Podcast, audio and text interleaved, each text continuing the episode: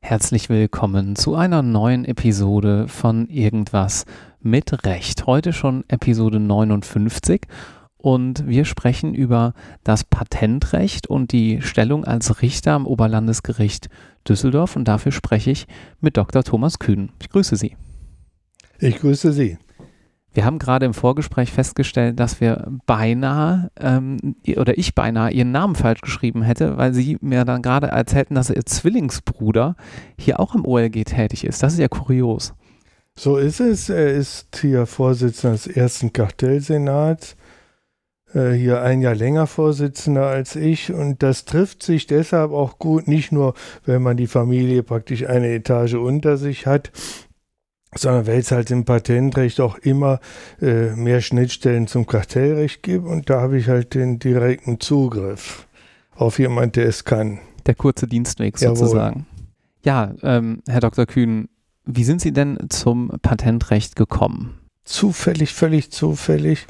Ähm, ich habe hier normal im Richterdienst angefahren mit Zivilsachen dann Strafsachen beim Amtsgericht und als es dann zur Verplanung ging, wollte ich unbedingt zum Landgericht und äh, dann war zufällig eine Stelle in der Patentkammer frei. Ich wusste bis dahin nicht, dass es Patente gibt, dass es Patentspruchkörper gibt. Weil ich aber zum Landgericht wollte, habe ich mir das mal angeschaut und bin dann einfach da kleben geblieben mhm. und mache das jetzt fast 30 Jahre Patentrecht. Bin auch sehr zufrieden. Was macht Sie denn zufrieden daran? Was ist dann das Spannende im Patentrecht?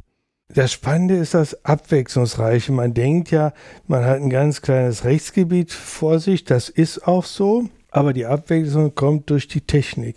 Wir machen alle Technik von Mechanik über Chemie, über Elektrotechnik. Es war früher weniger anstrengend, weil die Technik einfacher zu begreifen war. Wir haben ja inzwischen Standard, essentielle Patente, also aus dem Handybereich Videotechnik. Das ist schon anstrengend, sich da reinzudenken. Aber absolut möglich. Ich hatte es eben gesagt, ich bin überhaupt kein Techniker, bin technisch unbegabt, kann nichts an meinem Auto, nichts schrauben, zu Hause kein äh, Videorekorder einrichten, ich kann nichts.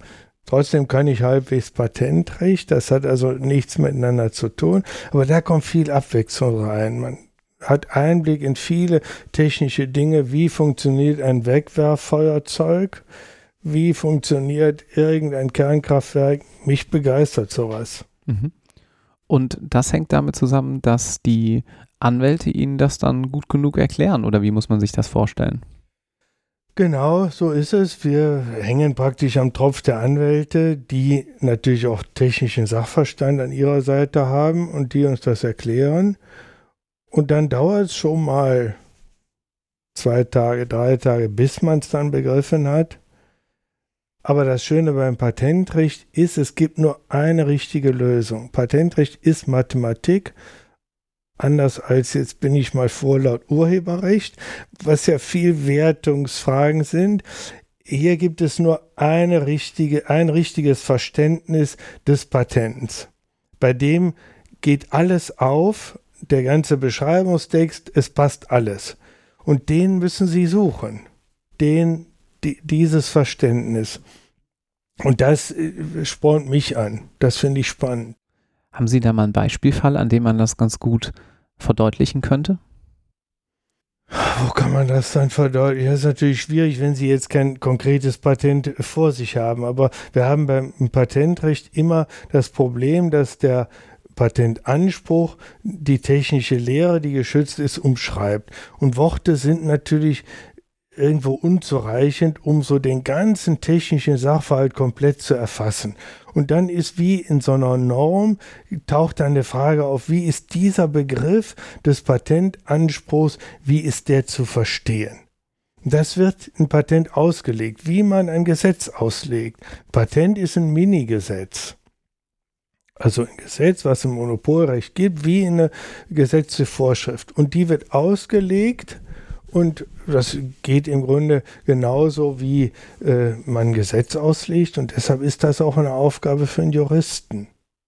Und da muss man sich eben Gedanken machen, kann man es etwas weiter verstehen oder muss man es enger verstehen, dass dann der Gesamtinhalt der Patentschrift noch was Sinnvolles und widerspruchsfreies Ganzes gibt.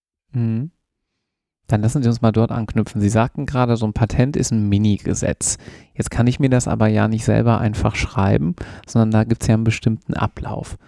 Geschützt ist im Patentrecht die Erfindung. Wie komme ich denn dahin, dass dann auch meine Erfindung, die ich vielleicht gerade in meinem Unternehmen ähm, entwickelt habe, geschützt wird? Also es, äh, im Patentrecht gibt es zwei Dinge, die man auseinanderhalten muss. Einmal die Erteilung eines Patents das wird also staatlich verliehen. Das ist nichts, was ich einfach so bekomme, weil ich eine Erfindung hatte, sondern da muss ich zu den Patentämtern, die es gibt, ein deutsches Patentamt, ein europäisches Patentamt, denen trage ich meine Erfindung vor.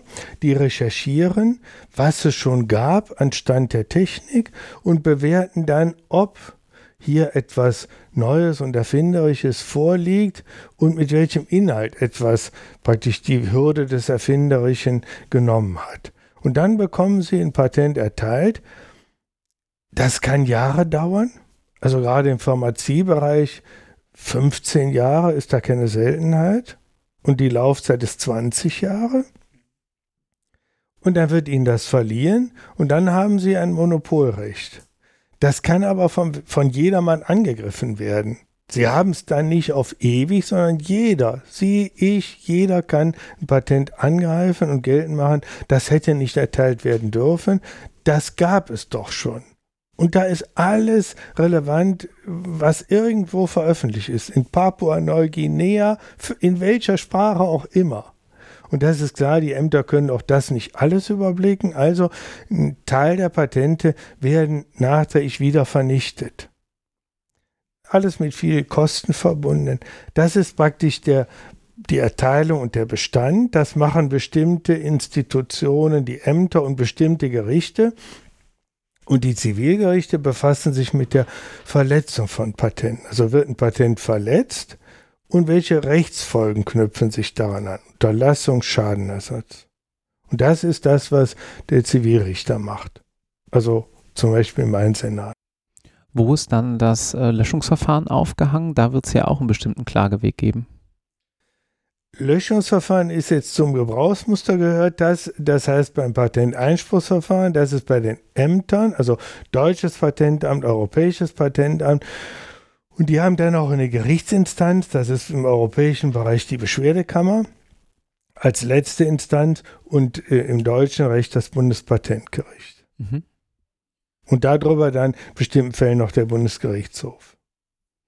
Das heißt, wir haben durch so ein Patent für ein Unternehmen ja einen gewissen Reiz, etwas zu erfinden, auch entsprechende Kosten auf sich zu nehmen, weil danach erstmal auf diese Erfindung ein Monopol besteht. Könnte man das so zusammenfassen? So ist es. Es wird auch äh, fleißig angemeldet. Wenn Sie mal die Statistiken sehen, das sind ja nicht tausend, das sind Zehntausende Patente, die jedes Jahr angemeldet werden. Äh, und es gibt natürlich auch ein Ranking, also Firmen, die an erster Stelle, zweiter, dritter Stelle stehen. Ähm, das sichert natürlich Investitionen. Also gerade im Pharmabereich ist völlig klar, ehe Sie ein neues Medikament haben, da investieren Sie dreistellige Millionenbeträge.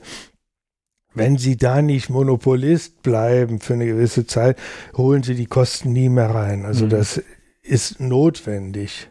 Und wir sehen es halt im Bereich Handytechnologie, Nachrichtentechnik generell, wo ja Standardisierung stattfindet, dass ein Unternehmen das gar nicht mehr alleine entwickeln kann in Konkurrenz zu einem anderen. Also da sind die Kosten so hoch, die Entwicklungskosten, dass man im Grunde sich auf eine Technik verständigen muss, weil ja sonst bei Konkurrenzsituationen immer die Gefahr ist, der andere setzt sich besser durch und ich habe überhaupt keinen Marktanteil mehr. Also das ist ein absolut zwingender Motor für Innovation, Patente.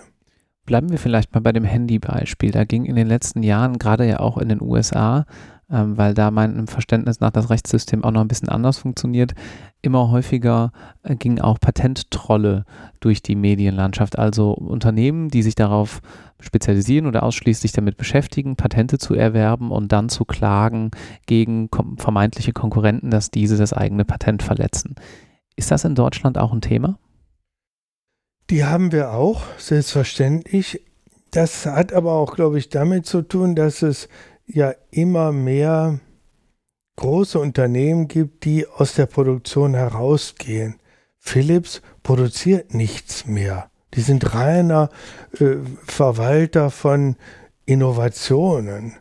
Und äh, gucken Sie Nokia an, Ericsson, die ganze Bereiche, also den eigentlichen Handybereich verlassen, da nicht mehr produzieren nur noch Schutzrechte verwalten und verwerten und sich jetzt zum Beispiel auf Basisstationen zum Beispiel. Also das verschiebt sich, man geht in bestimmten Bereichen aus der Produktion raus und ist dann natürlich Verwerter. Also so dieses Etikett, jeder Patentverwerter ist ein Troll und von übel, das trifft die Sache überhaupt nicht. Mhm. Abgesehen davon, dass uns das nicht interessiert, jemand ist Patentinhaber und hat die Rechte, die damit verbunden sind er hat natürlich eine andere Drucksituation, weil, weil er nicht produziert, kann er jeden Produzierenden angreifen, ohne dass er einen Gegenschlag befürchten muss. Wenn Philips früher auch noch produziert hätte und die greifen sich Samsung an, Samsung hat auch 100.000 Patente. Da ist immer das Risiko, die greifen mich auch wegen meiner Produkte an. Dann überlegt man natürlich gut, ob sie den ersten Schlag machen. Das Risiko haben sie nicht mehr, wenn sie reiner Verwerter sind, weil der andere kann sie nicht in Bedrängnis bringen. Also da ist eine gewisse Disbalance in der Verhandlungssituation, aber für, für die rechtliche Seite spielt es keine Rolle, ob jemand Verwerter ist oder Produzent. Dann schauen wir uns vielleicht mal, bleiben wir beim Handybeispiel, so einen typischen Fall an. Ich habe mal irgendwann also einen Fall mitbekommen, da war das iPhone relativ neu, da gab es dieses Slide to Unlock, dass man den Finger von links nach rechts schiebt und dann geht das Handy auf. Und das wurde entsprechend angegriffen. An diesem Beispiel, wie würde so ein Verfahren ablaufen und wann kriegen Sie sozusagen die Akte in die Hand? Also wir betrachten nur mal die Verletzungsseite, dann läuft das normalerweise so und wir lassen auch mal Standard essentielle Patente außen vor, das sind Spezialfälle. Also der Patentinhaber bemerkt, da ist jemand auf dem Markt, der benutzt meine Erfindung, dann wird er den abmahnen. Also außergerichtlich auffordern, ähm, das zu unterlassen.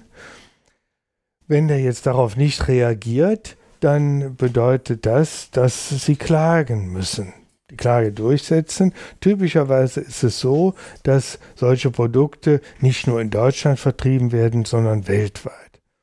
Dann ist die Frage, wo klage ich jetzt? Ich klage da, wo es dem Gegner wehtut. Wehtut einmal, weil er da auf dem Markt prominent vertreten ist, wehtut aber auch deshalb, weil er in dem Territorium schnell ein gutes Urteil bekommt. Denn wenn er irgendwo klagt, wo er jetzt zehn Jahre auf den Titel warten muss, das nützt ihm nichts. Patentrecht wird in Europa nur an ganz wenigen Standorten ernsthaft betrieben. Nummer eins in Deutschland und Europa ist Düsseldorf. Daneben haben noch eine gewisse Bedeutung Mannheim und München. Die anderen Standorte sind nicht von Interesse. In Holland, den Niederlanden, wird Patentrecht ernsthaft betrieben und in London. Das war es in Europa. Und dann gibt es USA natürlich als großer Markt und Japan. Und das sind im Grunde die äh, Gerichtsstände, die zur Verfügung stehen und über die man jetzt die Klage einreichen kann. Und das wird dann üblicherweise gemacht in großen Verfahren. In den USA eine Klage, Japan eine Klage und dann Deutschland, Düsseldorf zum Beispiel eine Klage. Die wird beim Landgericht eingereicht. Das ist ein normaler Zivilprozess. Die Laufzeit Düsseldorf vielleicht ein Jahr, dann haben sie ein Urteil, dann geht es hoch in die Berufung, bei uns dauert es vielleicht ein Dreivierteljahr und dann eben in die Revision zum Bundesgerichtshof. Jetzt erstaunen einen vielleicht die kurzen Laufzeiten, ein Jahr. Warum? Weil wir kein, praktisch keine Gutachten einholen. wenn man es aus dem Arzthaftungsbereich kennt, heißt das ja immer, immer ein Sachverständigengutachten. Man soll ja meinen, ja, was verstehen wir von Nachrichtentechnik? Nichts. Immer ein Gutachten. Nein, kaum, kaum ein Gutachten. Das Landgericht vielleicht in jedem zehnten Fall. Wir etwas häufiger, weil wir ja die Revisionsinstanz über uns haben. Aber die absolute Masse der Fälle werden ohne Sachverständigengutachten entschieden. Und das hängt womit zusammen? Das hängt damit zusammen, dass Patentauslegung juristische Tätigkeit ist. Damit hängt das zusammen. Das können Juristen besser als Techniker, weil sie diese Auslegungsmethodik einfach inhaliert haben. Sie brauchen dafür technische Grundlagen, die müssen sie sich aneignen, aber dann, was dann gefordert ist, ist juristische Fertigkeit. So ein Patent besteht wenn ich da recht informiert bin, aus einer, meistens aus einer Zeichnung oder mehreren Zeichnungen und einer Beschreibung, oder? Und den Patentansprüchen das Wichtigste, weil die Ansprüche, die umreißen den Schutzbereich. Also mhm. wie weit, wofür ist mein Patent erteilt? Die Beschreibung erläutert die Ansprüche und die Zeichnungen erläutern es auch, nämlich bildlich. Die haben eine ganz bestimmte Rangfolge. Das Wichtigste sind die Ansprüche und die Beschreibung und die Zeichnung dienen nur die Ansprüche dazu zu verstehen, mhm. auszulegen. Mhm. Die haben selber keinen eigenständigen, schutzbegründenden Wirkung. Aber damit wird dann ja ganz gut klar, dass das Textarbeit zu einem Großteil jedenfalls ist. Ganz genau. Mhm. So kann man das dann, glaube ich, ganz gut verstehen. Mhm. Okay, ähm, vielleicht gehen wir dann noch mal kurz im Allgemeinen darauf ein, was eigentlich so ein Oberlandesgericht macht. Man hat das ja schon mal irgendwie im Studium auch gehört, aber ähm, vielleicht ja, können Sie da noch mal ein paar Takte so zu sagen, wie das organisiert ist und ähm, vielleicht auch, Sie haben ja die, äh, die Erfahrungen gemacht, wie sich die Arbeit als Richter hier zur Arbeit am Landgericht unterscheidet. Und ich fokussiere mich jetzt mal aufs Patentrecht, weil das da noch spezieller ist. Auch beim Landgericht werden Patentsachen in der vollen Kammerbesetzung entschieden. Das ist ja an sich die große Ausnahme. Aller Regel gibt es ja nur überall die Einzelrichter. Die Sachen sind wirklich zu wichtig und zu kompliziert. Also auch da arbeitet man im Kammersystem zu dritt, ähm, wobei einer für die Aktenbearbeitung zuständig ist, ein Beisitzer, bisweilen auch mal der Vorsitzende, und der Vorsitzende guckt sich das Votum an das wird ja mit dem Dritten, der bisher mit der Sache nichts zu tun hatte, beraten und dann gibt es die Sitzung und dann wird ein Urteil gemacht. Das ist bei, bei uns prinzipiell genauso. Wir sind auch äh, zu dritt besetzt, entscheiden in einer Dreierbesetzung. Der Unterschied ist vielleicht ein bisschen, dass wir uns jedenfalls auch dahin verstehen, dass wir Rechtsprechung entwickeln und weiterentwickeln. Äh, das ist vornehmlich unsere Aufgabe neben der Entscheidung des einzelnen Sachverhaltes. Das ist schon sehr wichtig, weil sie natürlich nicht jede Woche wieder ihre Rechtsprechung ändern können. Also wenn Sie irgendwo eine Rechtsprechung mal anfangen, dann sollte das so sein, dass Sie die auch die nächsten zehn Jahre durchhalten können. Und zwar mit gutem Gewissen durchhalten können. Also wenn wir eine Entscheidung machen, überlegen wir immer links und rechts, gibt es Abwandlungen, kann man die damit auch noch vernünftig erfassen. Das äh, braucht Zeit. Deshalb ist auch jetzt unser Durchsatz von den Zahlen her nicht besonders beeindruckend, gebe ich gerne zu, aber das ist eben das, was hier geleistet werden muss, auch im Interesse der Unternehmen, die sich darauf einrichten, dass bestimmte Dinge so gehandhabt werden und da ihre Dispositionen treffen. Ich war auch noch mal drei Jahre beim Bundesgerichtshof. Also ich war jetzt überall vom Amtsgericht bis ganz oben. Und da gilt das Letztere, sollte noch mehr gelten. Ob es immer so gilt, äh, das, das sehe ich ein bisschen kritisch, aber da ist diese Forderung, Rechtsprechung zu entwickeln, weiterzuentwickeln, natürlich noch drängender. Das ist die Aufgabe des BGH. Äh, es gelingt mal besser, es gelingt mal weniger gut. Die Arbeitsbelastung ist überall ordentlich, muss man sagen, auch beim Bundesgerichtshof, wenn ich da einfach aus meiner laienhaften Sicht, bevor ich da war, mal so ein Vorurteil beisteuern darf. Man denkt ja, ja, die schreiben Kommentare und halten Vorträge. Was tun die überhaupt so an Aktenarbeit? Das war die anstrengendste Zeit da, muss ich sagen. Nicht nur, weil die Fälle schwierig sind, sondern auch einfach vom Arbeitspensum. Also da wird wirklich viel gearbeitet. Das ist dann wirklich ein Vorurteil, wenn man denkt, ja, die halten sich hier im Jahr an fünf Fällen fest. Das ist anstrengend da. Und eben auf einem hohen Niveau. Ja, das ist im Grunde das, was wichtig ist bei uns, ist die Verhandlung, die mündliche Verhandlung, wo wir einfach unser vorläufiges Beratungsergebnis den Anwälten vortragen. Wie haben wir es verstanden? Wie wollen wir die Sache entscheiden? Um eben auch da Widerspruch herauszufordern, weil unser einfach unser Urteil soll richtig sein. Und wenn wir was falsch verstanden haben, wollen wir nochmal die Chance haben, dass uns das gesagt wird und wir nochmal drüber nachdenken können. Inwiefern würde sich aus Ihrer Sicht so eine Verhandlung, also eine Gerichtsverhandlung, eigentlich von einer Verhandlung abseits des Gerichtes unterscheiden? Mir sagte neulich jemand, naja, komm, alles bei Gericht ist doch keine echte Verhandlung, weil wenn ich mich nicht einige, dann kriege ich halt ein Urteil.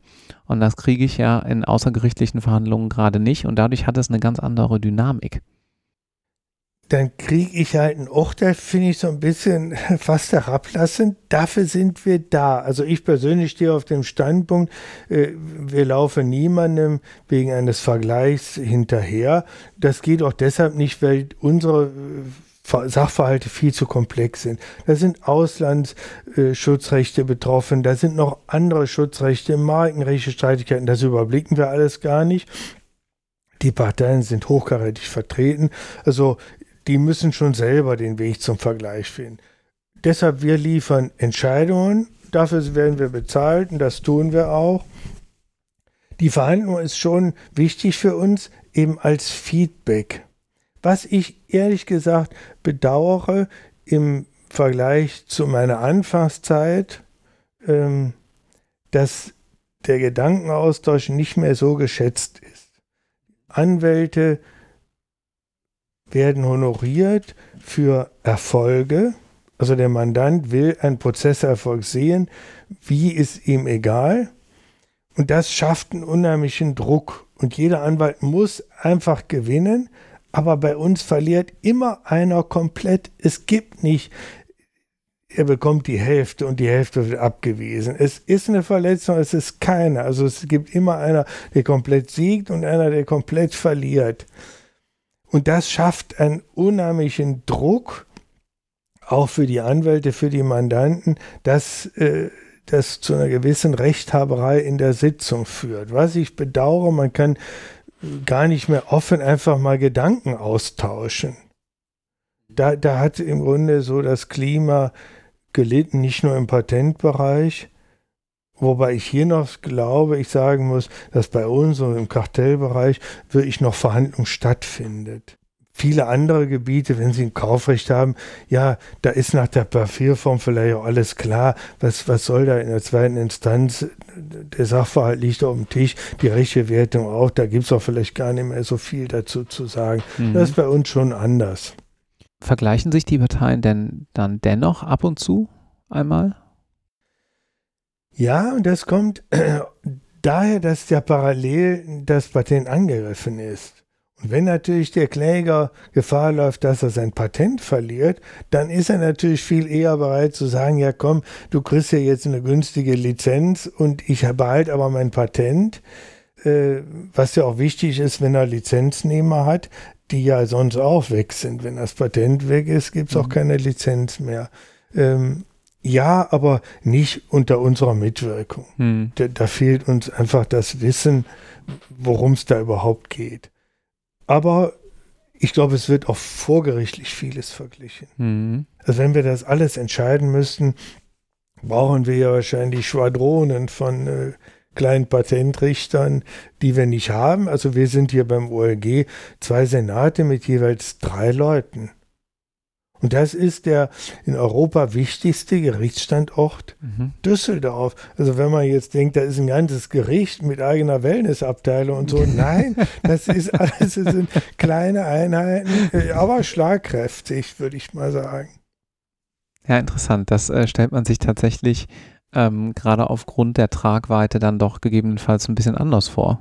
Ja, das ja. kann ich gut nachvollziehen. Dann lassen Sie uns vielleicht zum Abschluss noch über zwei Dinge reden. Das eine ist die obligatorische Frage, wir machen das Ganze hier ja auch, um so ein bisschen Kontakt in die Praxis herzustellen. Kann man bei Ihnen Praktikum oder Referendariat absolvieren? Ja, das können Sie. Beides. Ich habe gerade einen Praktikanten äh, als Beute aus meiner letzten Vorlesung an der Uni Köln. Ähm, das empfiehlt sich immer, weil es da ja nicht um Noten geht. Sie bekommen mal einen Einblick.